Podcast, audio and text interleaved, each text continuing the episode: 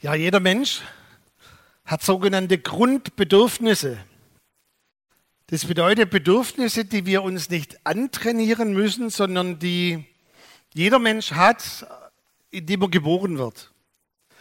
Und da gibt es natürlich wesentlich mehr als die, die ich euch kurz nenne, aber ich denke, es ist klar, wenn wir so ein kleines Baby sehen, dass das Grundbedürfnis nach Nahrung, dass das so eine Grundausstattung ist. Und das bedeutet, wenn dann ein kleines Baby Wasser möchte oder Milch möchte oder irgendwelche Nahrung zu sich nehmen möchte, dass es ganz natürlich schreit. Also dieses Bedürfnis nach Nahrung, übrigens auch das Bedürfnis nach Nähe, ist auch angeboren. Also du musst keinem Baby irgendwie sagen oder trainieren, hör mal her, ähm, du brauchst übrigens auch Nähe und Liebe, das ist angeboren. Und wenn diese Grundbedürfnisse nicht befriedigt werden, hat es später eklatante Auswirkungen im Leben einer Person. Es gibt auch Grundgefühle, die wir auch nicht trainieren müssen, die auch angeboren sind. Also Gefühle wie zum Beispiel Angst. Also du musst auch keinem Neugeborenen sagen, du jetzt hab mal Angst oder Ärger. Und es gibt ein Grundgefühl, das jeder Mensch hat bis heute, und das ist das sogenannte Gefühl der Enttäuschung. Und du darfst gerne mal das erste Bild einblenden, Joshua. Also hier seht ihr ein Kind mit Enttäuschung. Also das hat keine Vorbilder, weil in dem Alter kann es doch gar nicht so scharf sehen, wo es sich abschaut. Wie muss ich denn schauen, wenn ich enttäuscht bin? Es geht ganz automatisch. Wir müssen quasi das Gefühl der Enttäuschung nicht lernen, aber den Umgang damit müssen wir lernen. Und zwar bis heute. Wie gehe ich eigentlich mit Enttäuschung um? Und wir als Christen, wir reden ja nicht so gerne über Enttäuschung. Also äh, über unsere Niederlagen, über unsere Enttäuschung. Das ist nicht so cool, darüber zu reden, obwohl mir fällt auf, wir reden schon drüber, aber wir reden total falsch darüber schon mal gesehen oder bemerkt, dass Enttäuschte untereinander sich wie ein Magnet anziehen. Also unsere Aufgabe als Pastoren ist es ja manches Mal, dass wir auch Menschen verknüpfen miteinander. Also, dass wir sie verbinden. Man sagt neudeutsch networken, also vielleicht Ehepaare mit einem selben Hintergrund oder mit einem selben beruflichen Hintergrund, dass sie miteinander in Beziehung kommen, miteinander reden. Enttäuschte musst du nicht networken, die finden sich ganz schnell, sind sie zusammen. In Psalm 1, Vers 1, dort heißt es, sitzt nicht, wo die Spötter sitzt. Ich würde das gern abändern in diese Übersetzung, sitzt nicht, wo die Enttäuschten sitzen. Warum? Weil wenn Enttäuschte sich untereinander begegnen, dann addiert sich die Enttäuschung nicht nur, sondern sie potenziert sich. Und es entsteht eine ganz gefährliche Kraft, eine zerstörerische Kraft. Und es ist eigentlich nicht impliziert, dass diese Kraft eigentlich des Kreuzes hineinkommt und dass Heilung geschieht. Und das geschieht so schnell, beobachte ich immer wieder. Ich komme nachher noch drauf zurück in ein paar Beispielen.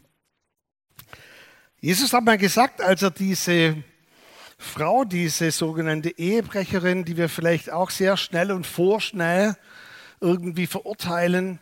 Aber wir wissen ja nicht, wie der Anfang ihres Lebens war, welche Grundbedürfnisse nicht gestillt wurden. Und dann sagt Jesus, wer von euch ohne Sünde ist, der werfe den ersten Stein.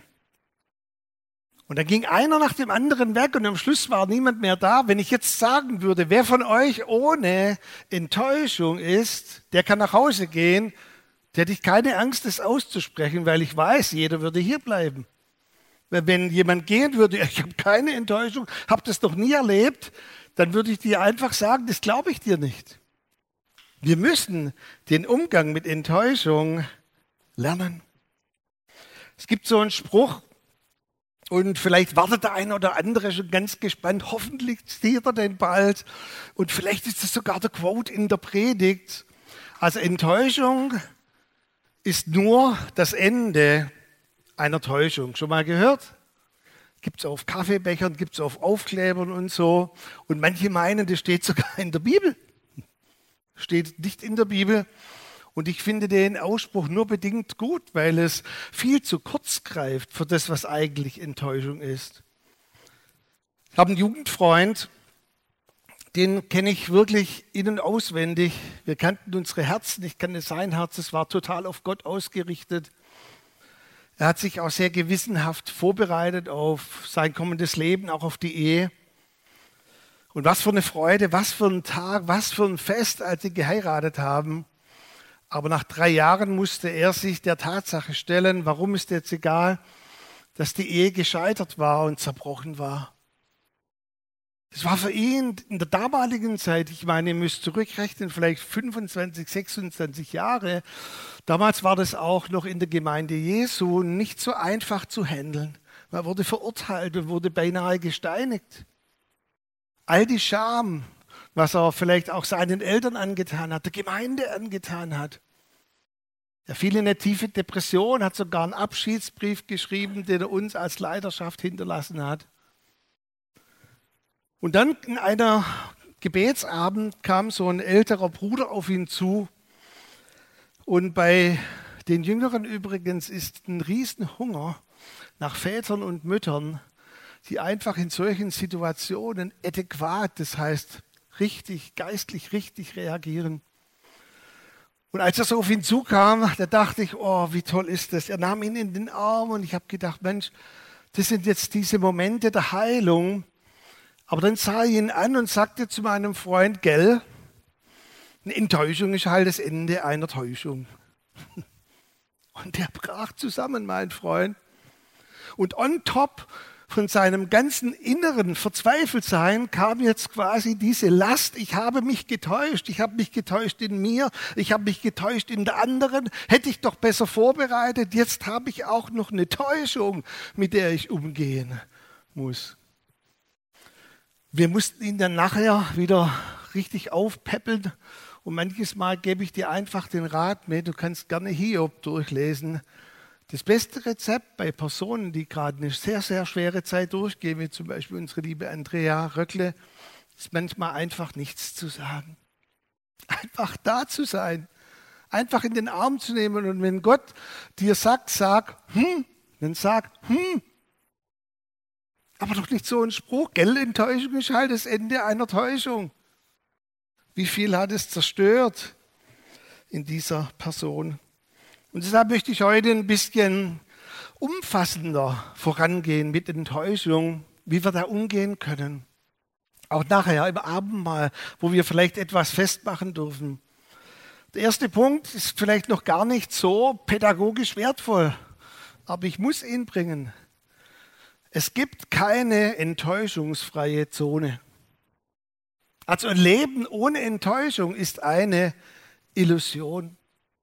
Es gibt keine enttäuschungsfreie Familie, es gibt keinen enttäuschungsfreien Pastor und es gibt auch keine enttäuschungsfreie Gemeinde, spätestens seit dem Moment, wo du da bist. Und auch übrigens in Holly und Bollywood gibt es keine Filme, wo keine Enttäuschung vorkommt.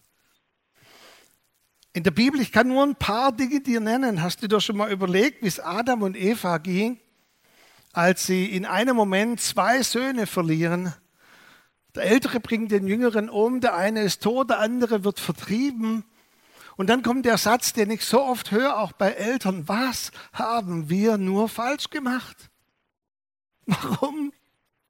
Was hätten wir denn anders machen müssen? Gut, bei Adam und Eva kann man sagen, die hatten ja kein Vorbild. Hätten vielleicht Gott fragen sollen. Oder dann Isaak. Diese Geschichte, ich verstehe sie bis heute noch nicht genau. Wie kann seine geliebte Frau, die Rebekka, und der Sohn Jakob, wie können die diesen Vater, der kurz vorm Abnibbeln ist, lass mich mal so sagen, der schon erblindet auf seinem Bett liegt, wie können die den so hereinlegen? Was für eine Enttäuschung. In der Modellgemeinde Apostelgeschichte und es geschah ein lautes Murren unter den griechisch sprechenden Witwen, die sich übergangen fühlten beim Essen. Die haben gemotzt, die haben gerufen, die haben geschrien, Enttäuschung. Und diese Woche habe ich gelesen, noch einen Vers, der mir so reingegangen ist aus dem zweiten Timotheus, wo Paulus schreibt, Demas hat mich verlassen und diese Welt liebgewonnen. Können uns gar nicht ausmalen, was das für eine Enttäuschung war für diesen Paulus. Da geht ein Mitarbeiter und nicht nur, dass er geht, er hat auch die Welt lieb gewonnen. Was für eine Enttäuschung, was für ein Schmerz beinhaltet es vielleicht auch innerhalb der Familie, wenn Personen gehen und dann noch die Welt lieb gewinnen. Als ich früher noch Fußball gespielt habe, da gab es bei uns am Ende eines Trainings den sogenannten Assi-Kick. Also Assi steht für asozial. Und zwar, wer sich während einem Training irgendwie asozial verhalten hat gegenüber dem Trainer, gegenüber Kollegen oder rumgeschrien hat oder was weiß ich, der musste am Schluss ins Tor gehen und alle 20 Kollegen haben jetzt einen Ball bekommen oder mehrere Bälle und die durften ab dem 16er aufs Tor schießen, aber das Ziel war nicht ins Tor zu schießen, sondern den Assi im Tor zu treffen. Darf ich es mal so sagen, keine Fußballmannschaft dieser Welt ist so schlecht, selbst der FC Bayern nicht, dass der im Tor stehende, Olli, alles klar? Dass der im Tor stehende nicht getroffen wird. Das heißt, also ich war natürlich nie im Tor. Nicht, dass ihr denkt, ähm, höchstens einmal oder zwei, dreimal, aber sonst und du stehst im Tor die Bälle fliegen dir um die Ohren. Du kannst tun, was du willst. Irgendeiner trifft dich immer, selbst in der Kreisliga. Hey, es gibt keine enttäuschungsfreie Zone. Wir suchen Enttäuschungen in unserem Leben nicht. Sie treffen uns von ganz alleine. Schon mal aufgefallen? Wir suchen die Enttäuschungen nicht. Sie treffen uns von ganz alleine. Punkt Nummer zwei, nicht jede Enttäuschung braucht immer gleich einen Arzt oder Apotheker. Kennt ihr diesen Spruch? Beipackzettel, sonst Arzt oder Apotheker. Also nicht bei jeder Enttäuschung brauchen wir gleich einen Arzt oder Apotheker. Wir müssen da ein bisschen reif damit umgehen. Also ich war ja früher eine kleine Drama Queen. Es gibt Anteile in der Familie, die behaupten, ich bin es immer noch, aber das stimmt nicht. Aber Annette sagt immer, Schatz, wenn uns mal die Decke auf den Kopf fällt, wahrscheinlich angelehnt an Asterix, und jetzt bei 29 Jahren ist uns die Decke noch nicht auf den Kopf gefallen, aber nach meinem Empfinden war es ziemlich knapp. Und sie sagt immer, Schatz, wenn uns mal wirklich die Decke auf den Kopf fällt. Es gibt Enttäuschungen in drei Stufen meiner Meinung nach. Und die erste Ebene der Enttäuschung hat mit deinem Charakter, hat mit deiner Erziehung, hat mit deiner Personality zu tun. Das bedeutet, was dich enttäuscht, ist für deine Nebenfrau oder deinen Nebenmann überhaupt kein Problem. Weißt du das? Als ich nach längerer Erkrankung wieder zurück war, da wurde ich nach der ersten Predigt, die ich jetzt gar nicht so toll fand, überhäuft mit Mails und mit Rückmeldungen. Und da waren drei, vier dabei, die haben gesagt, Humor ist back. Also der Humor in der Predigt ist zurück. Wie habe ich das vermisst? Und wenn du dann schwierige Themen anschneidest, ist immer ein bisschen Humor dabei, damit man es ertragen kann. Und dann war eine Person, die hat sich echauffiert. Ja, wie kann man denn bei so einer Sache auch noch einen Witz dazu machen? Das hat mich tief enttäuscht und verletzt und du müsstest Buße tun ich schmunzel dann einfach und sage, sowas trifft ihn genau an der Stelle seines Charakters, seiner Personality, wo er noch Ecken und Kanten hat. Und die anderen trifft es nicht, weil sie es gut finden. Das bedeutet im Rückschluss, Enttäuschungen treffen die Ausprägung, wo wir noch sogenannte Defizite haben in unserem Charakter. Und wo wir noch so Nachholbedarf haben in der Entwicklung. Und es ist gar nicht schlimm. Jeder von uns hat Stärken und Schwächen in seiner Personality. Als ich 19 war, habe ich von zwei Freunden das Angebot bekommen, mit ihnen kostenlosen Urlaub zu verbringen in Gran Canaria oder auf Gran Canaria. Onkel und so weiter. Und sie waren zwar von der befeindeten Band, also von der anderen Band, äh, wo ich noch Musik gemacht habe, aber ich habe gedacht, man kann auch mit Feinden in den Urlaub gehen, wenn es nichts kostet. Und dann haben wir uns vor dem Reisebüro getroffen in Stuttgart. Und es ist jetzt wirklich kein Witz. Ich habe eine Stunde, 15 Minuten vor dem Reisebüro gewartet. Und das ist ja bei Peter und mir eine gute Eigenschaft. Wir sind immer 15 Minuten früher da. Nur, dass das manchmal meine Familie auch unter Druck bringt, dass ich immer früher da bin, das habe ich erst vor so zehn Jahren kapiert. Mein Charakter ist da in Ordnung. So, und eine Stunde 15 und die kamen haben unterwegs ein paar Kumpels getroffen, da spricht man. Damals, ich weiß nicht mehr genau, eine neue Eisdiele, kann ja sein, Hagen Donuts oder so ähnlich, irgend sowas, mit der Gostel Eis. Und ich natürlich auf 185 und die wissen gar nicht, worin das Problem besteht. Das waren zwei initiative, durchgeknallte Typen. Und ich eben pedantisch die Uhr Seht ihr, das Enttäuschungen treffen meistens eine Ausprägung in meiner Personality. Und die Wahrheit dahinter ist, deine Ausprägungen verletzen oder enttäuschen die anderen. Jesus hat gesagt, was siehst du denn, diesen Splitter oder die, äh, diesen Balken im Auge deines Bruders oder deiner Schwester? Und du siehst, entschuldige, was siehst du den Splitter nicht? Und du siehst den Balken in deinem eigenen Auge nicht. Also hier, wenn wir da schnell enttäuscht sind, sollten wir uns immer bewusst sein, dass wir genauso andere enttäuschen.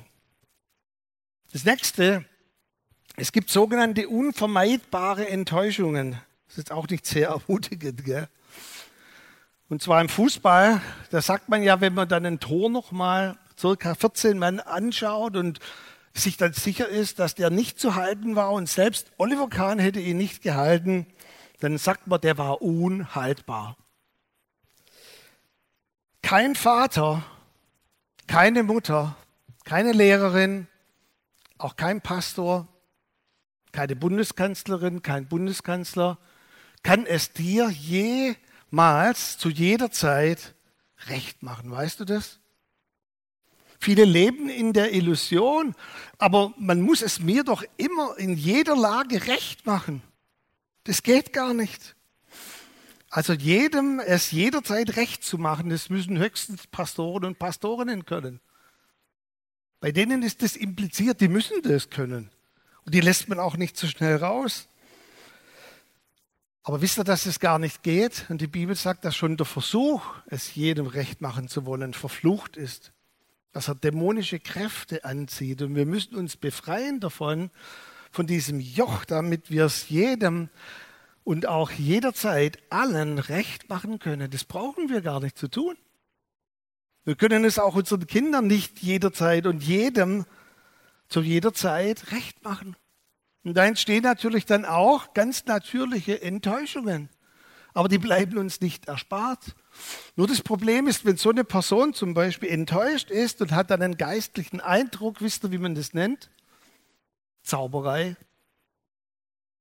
Weil der Hintergrund eine Lebenswunde ist, etwas, wo eine persönliche Enttäuschung da ist, und dann hört man noch den Geist Gottes und dann gibt man es weiter und dann ist es letztendlich eine dämonische Kraft, die sich zum Beispiel über einen Pastor ausgießt und über eine Gemeinde ausgießt.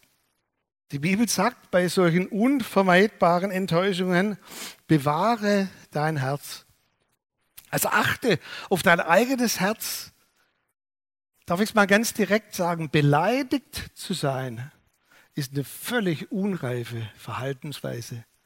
Und übrigens, beleidigt beinhaltet das Wort Leid. Schon mal drüber nachgedacht?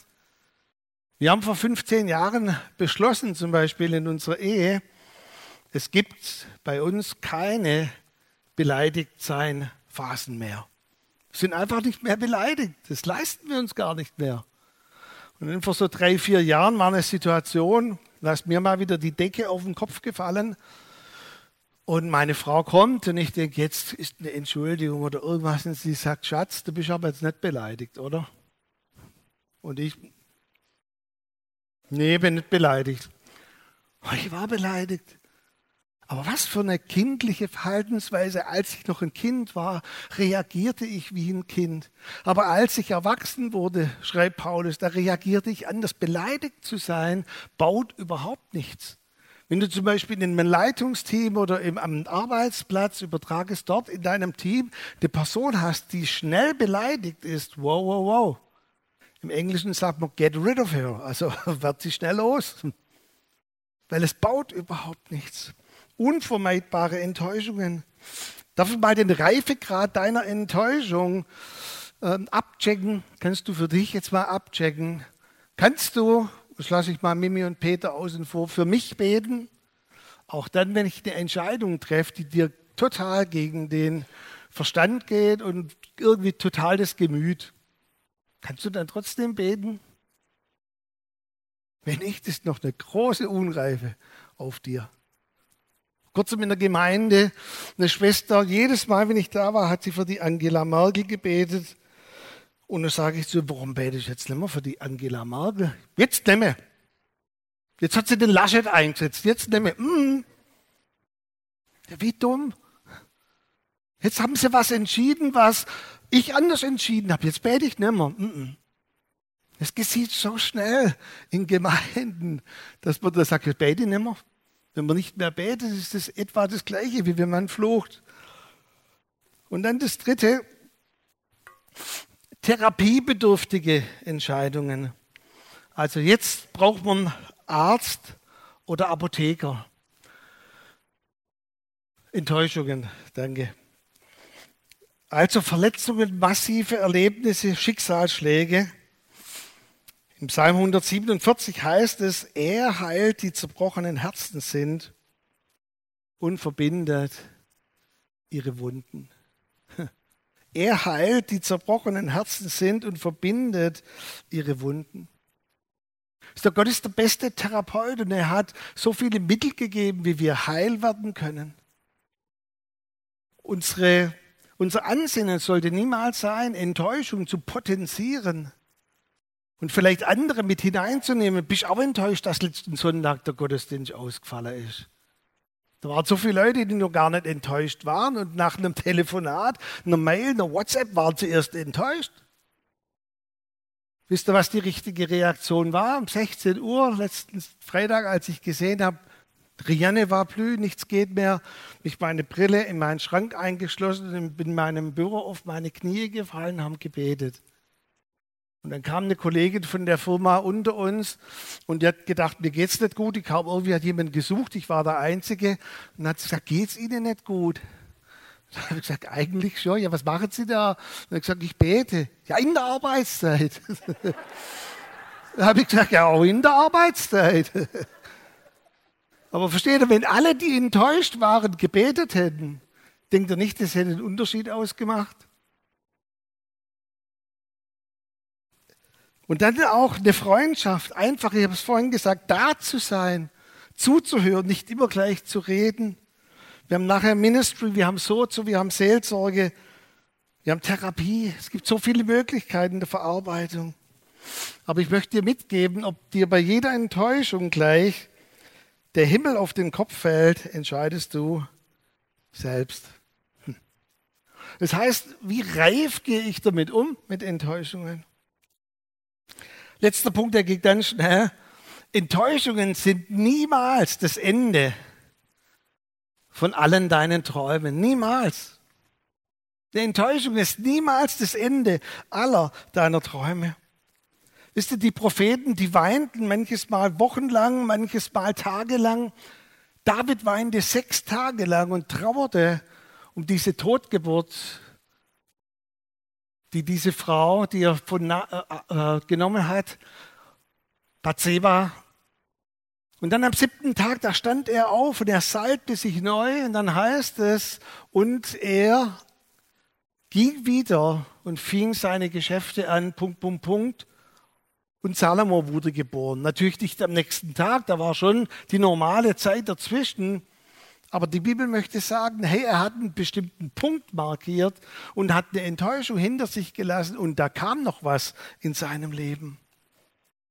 In Philipper 3,13 heißt es, ich vergesse, was hinter mir liegt und ich strecke mich aus nach dem, was vor mir liegt. Liebe Männer, wir sind Spezialisten im Verdrängen. Aber vergessen heißt nicht verdrängen, sondern vergessen heißt auch die Dinge zu bearbeiten und zu einem Ende zu bringen am Kreuz Jesu. Paulus schreibt dies im Kontext, dass er immer noch sich damit auseinandersetzen musste, dass er ein Mörder war, dass er Menschen umgebracht hat, er hat es gebilligt. Aber irgendwann sagt er, jetzt ist der, der Punkt gekommen, ich lasse das jetzt zurück und ich strecke mich aus nach dem, was vor mir liegt.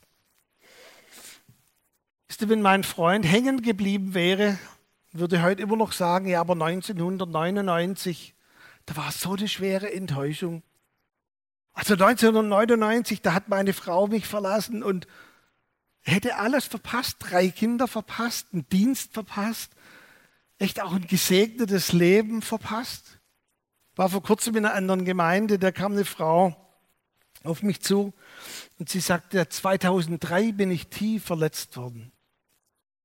Und ich bin ja so ein Happy End-Typ, also ich kann Filme nicht sehen, die kein Happy End haben.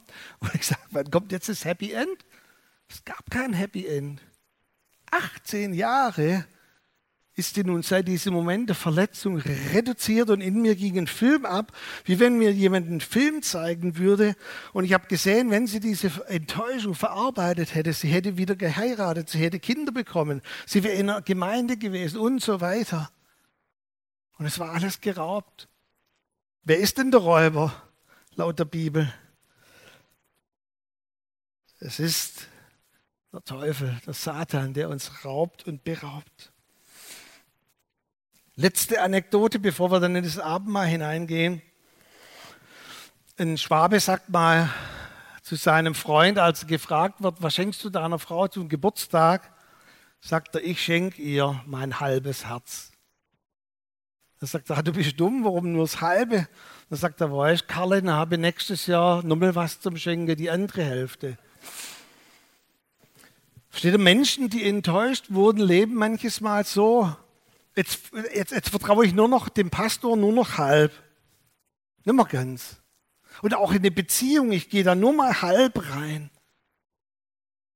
Ich sage nicht, dass wenn du dein ganzes Herz wieder reingibst, dass du keine Enttäuschung erleben kannst. Vielleicht kommt eine, da ist ein Restrisiko. Aber ich glaube, es ist besser, sich wieder ganz hineinzugeben in eine Beziehung, ganz hineinzugeben in eine Freundschaft, ganz hineinzugeben in eine Gemeinde, als mit halbem Herzen die restlichen Le Lebensjahre zu durchfahren. Eine Enttäuschung ist niemals das Ende aller Träume. Peter, ihr dürft gerne schon kommen. Wenn wir jetzt auch in das Abendmahl hineingehen, dann möchte ich dir einfach mitgeben, reflektier nochmal in diesem Lied auch Christ is enough. Reflektier nochmal, wo vielleicht Enttäuschungen dein Leben getroffen haben oder du momentan in einer Enttäuschung drin steckst. Und dann reflektier nochmal drüber, ob es nicht gut wäre, auch heute das bei Jesus zu lassen. Also so sinnbildlich, geh von diesem Tisch der Enttäuschten weg und komm an den Tisch Jesu. Oder wenn Jesus vielleicht auch am Abendmahl zu dir spricht, lass andere aus deiner Anklage los, lass deinen Chef los, lass die Bundesregierung los, lass uns als Leiterschaft los, dass wir immer allen es recht machen könnten.